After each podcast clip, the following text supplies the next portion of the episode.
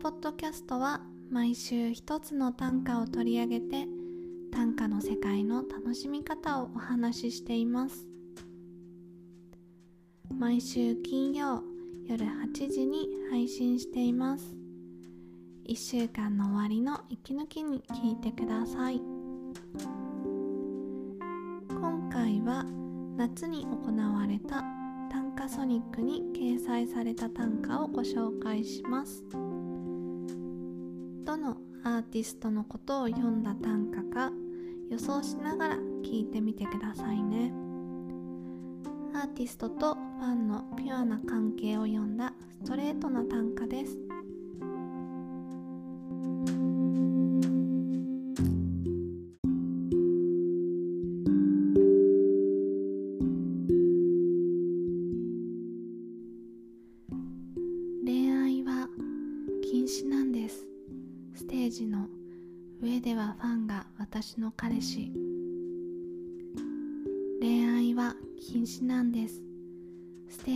上では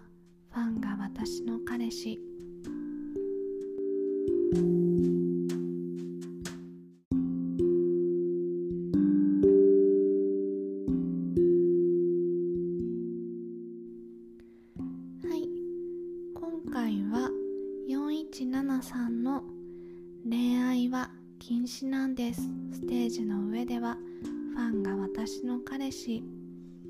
という短歌をご紹介します、えーこの短歌は、えー私も、えー今年の夏に参加した短歌ソニックというオンライン上でやっている短歌の夏フェスに掲載されていた短歌なんですけれども今ですね、えっと、アーカイブが PDF 版で、えっと、見れるようにですね短歌ソニックさんの Twitter からアーカイブが見れますので見てみていただければなというふうに思っています。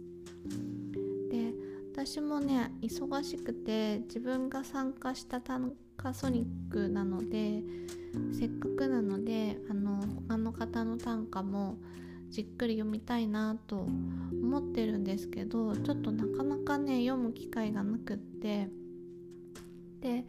あのーちょっとこうポッドキャストでご紹介しながら皆さんの短歌をじっくり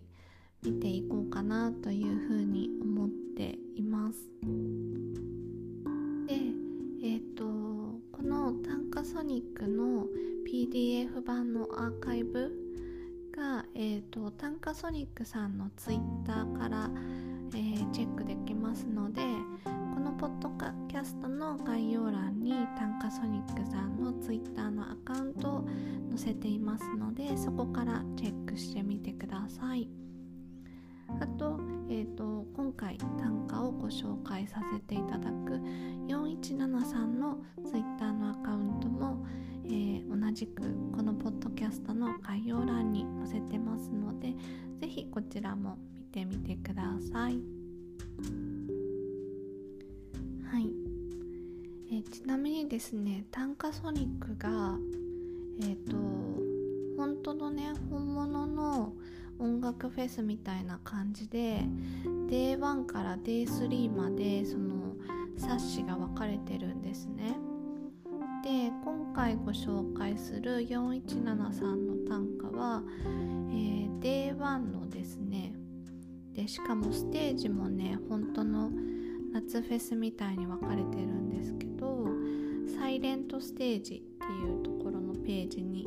掲載されています。で短歌ソニックはですねあの自分が選んだアーティストさんミュージシャンの方にまつわる短歌を読むっていう短歌の夏フェスなんですけど今日ご紹介する4173の「恋愛は禁止なんです」ステージの上ではファンが私の彼氏。でえっとどのミュージシャンアーティストの方のことを読んだ短歌だと思いますか？多分ま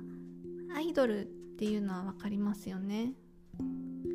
でしかも恋愛禁止っていうワードがあるので勘の鋭い方はピンときたんじゃないかなって思うんですけれども、えー、今日ご紹介する短歌は AKB48 さんのことを読んだ短歌になります。で私ねあの短歌ソニックのそのアーカイブを見ててで皆さんすごくねそのアーティスト愛にあふれていて多分アーティストのファンだったらすごいあああるあるとか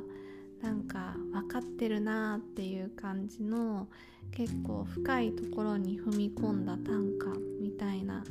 ものもたくさんあって面白いんですけどあのー、今回のこの4173の短歌ってすごくストレートなのでなんかあの誰が見ても分かりやすいなって思ってそれでご紹介することにしました。であのまあ AKB が、まあ、恋愛禁止っていうのは多分もう全国民知ってるぐらいなね感じのことででまあステージの上ではファンが私の彼氏っていうのはやっぱりファンとしてはライブに行った時にその AKB の女の子たちがそういう風な気持ちでこうステージをやってるっていう風に感じてるんだなっていうのがすごく伝わってきてなんかこの短歌一首で結構このアイドルの AKB の子たちと、まあ、ファンの絆みたいなものもすごく感じたんですよね。でしかもねあの私の彼氏っていう言葉が入ってて AKB ってまあ人数いっぱいいるじゃないですか。でだけどこの短歌の中には「私」って1人だけ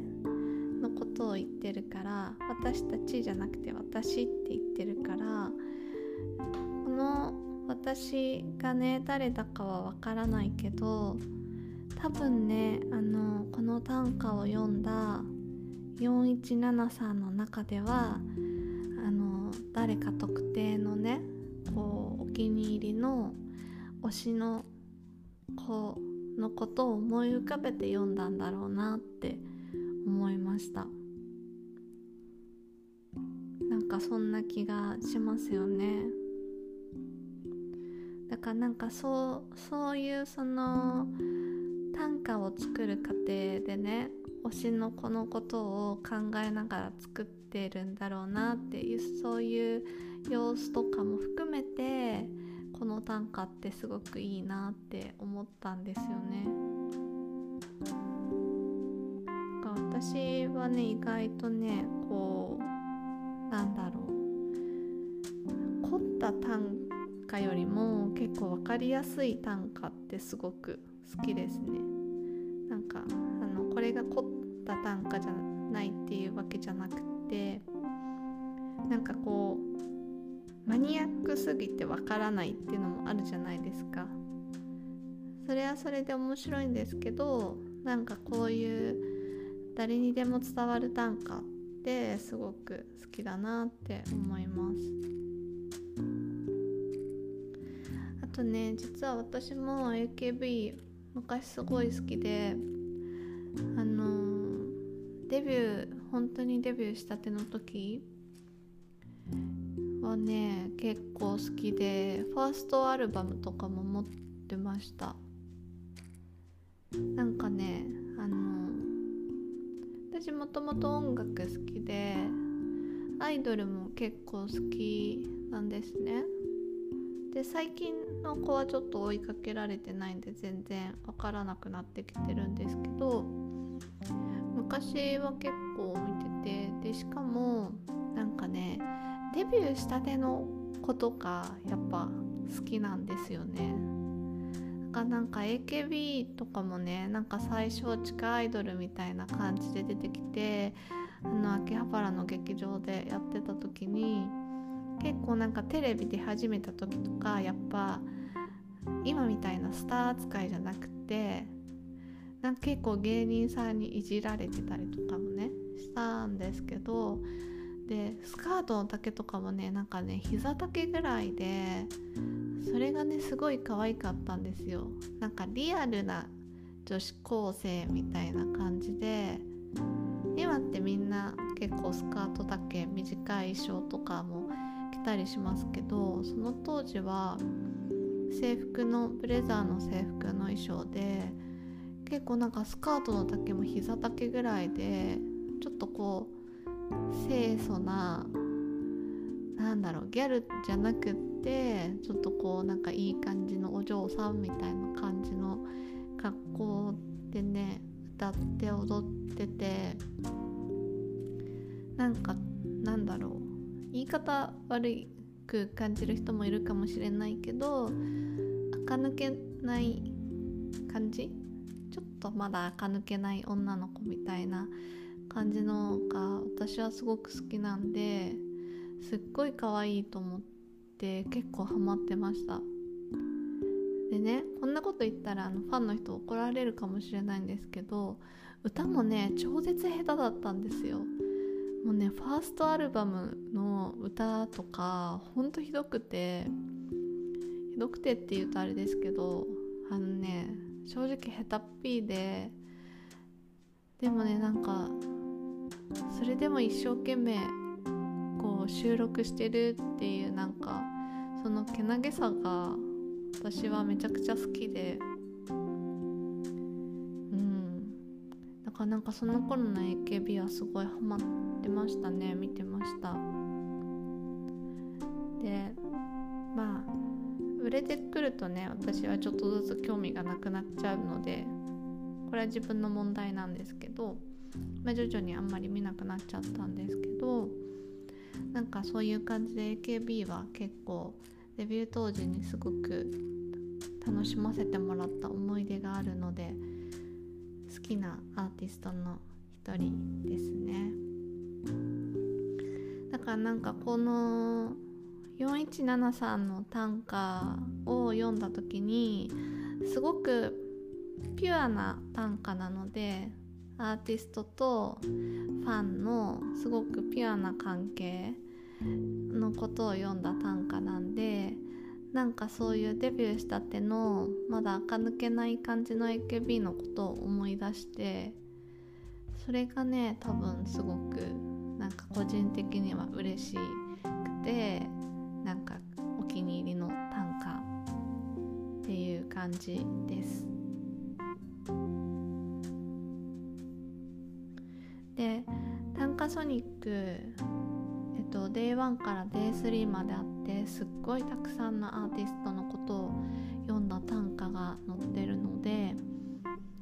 夏はもう終わっちゃいましたけどアーカイブはねあのずっと載ってあの残ってるので是非気になった方は読んでみてください。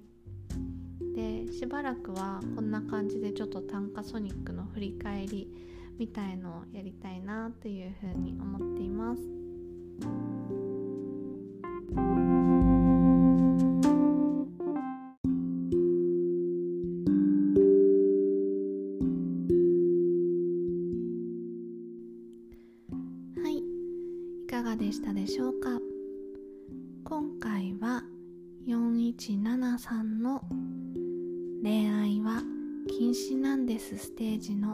上ではファンが私の彼氏